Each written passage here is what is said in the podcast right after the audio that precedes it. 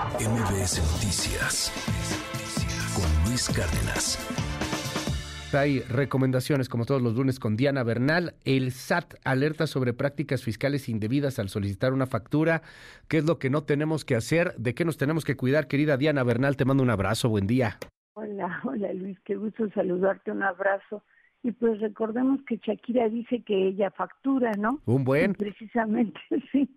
Ya ves que ella dice que se emancipa, ya no llora y ahora factura. Y es todo un caso que si quieres luego platicamos el de Shakira.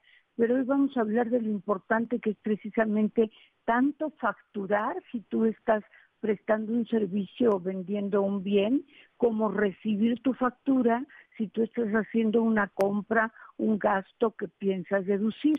Pero sin embargo, Luis, se ha vuelto cada vez más común que los contribuyentes, las personas que acuden a los negocios, a los establecimientos, precisamente para adquirir bienes o que les presten servicios necesarios para la realización de su actividad económica, pues piden una factura y les contestan el, el proveedor, el dueño, el encargado del establecimiento, pues que es necesario que exhiban, que entreguen su constancia de situación fiscal, la cual es un documento digital de tres páginas, o bien su cédula de identificación fiscal.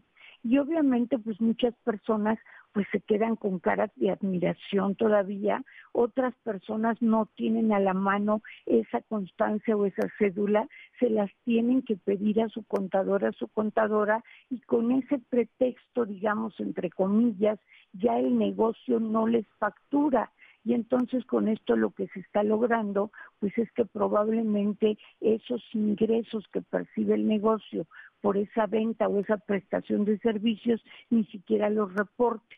Y por eso el SAT está denunciando esta práctica de manera abierta y directa y muy clara, hay que reconocérselo, que es una práctica fiscal indebida, Luis. Si ahorita alguien de nuestro auditorio piensa ir a comprar un teléfono celular que le es útil para su actividad profesional o empresarial y pide factura, no tiene por qué exhibir ningún documento, ni la constancia ni la cédula. Solo tiene que dar, eso sí, obviamente su RFC, su nombre, el código postal, ni siquiera el domicilio, sino solo el código postal y el uso que le dará al comprobante, si es inversión, por ejemplo, un vehículo, si es gasto, por ejemplo, papelería, o bien si es una deducción personal, gastos médicos hospitalarios, o bien es una adquisición de mercancías. Entonces, con esos datos es suficiente para que en ese momento, si así lo deseamos y lo solicitamos, el SAT emita la factura por la petición del titular del establecimiento y este te la entregue de inmediato ya timbrada. Incluso hay quien te dice se la voy a mandar a su correo electrónico.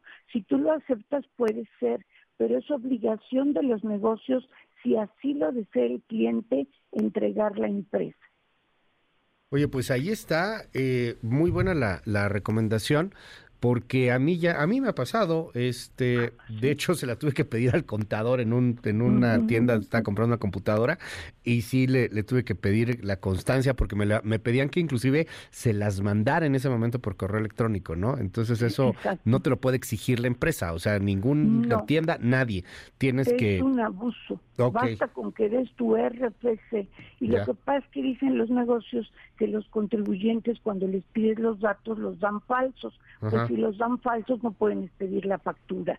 Entonces realmente no hay pretexto para que si das tu RPC, tu nombre y tu código postal es suficiente para que te expidan la factura. Y si no hay incluso un teléfono de denuncias al SAT y una aplicación en línea para denunciar este tipo de irregularidades porque está muy interesado el Servicio de Administración Tributaria en que sí obtengas tu factura en el momento de la compra solo proporcionando tus datos fiscales. ¿Y si se nos pone necio? Tenemos ese teléfono de denuncias, ya lo subí a redes, pero lo voy a volver a subir, este, Luis, y también el, la, el formulario en línea para denunciar este tipo de irregularidad. Mira que es, es muy buen tip. Diana Bernal, te aprecio muchísimo y te seguimos en tu red. ¿Cuál es?